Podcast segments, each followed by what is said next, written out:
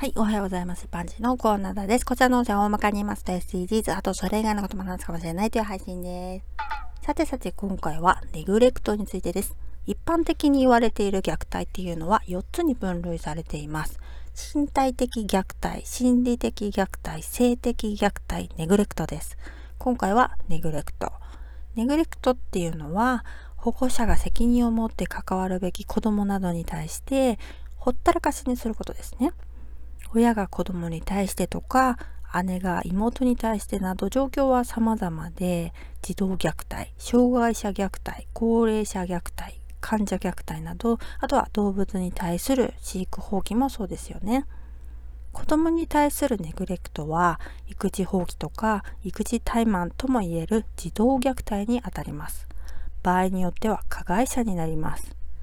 うつ病などで子供に関心がなくなっていたり宗教の考えで医療行為を受けさせない場合もあるけれど保護者っていうのは保護を行う義務があるからね。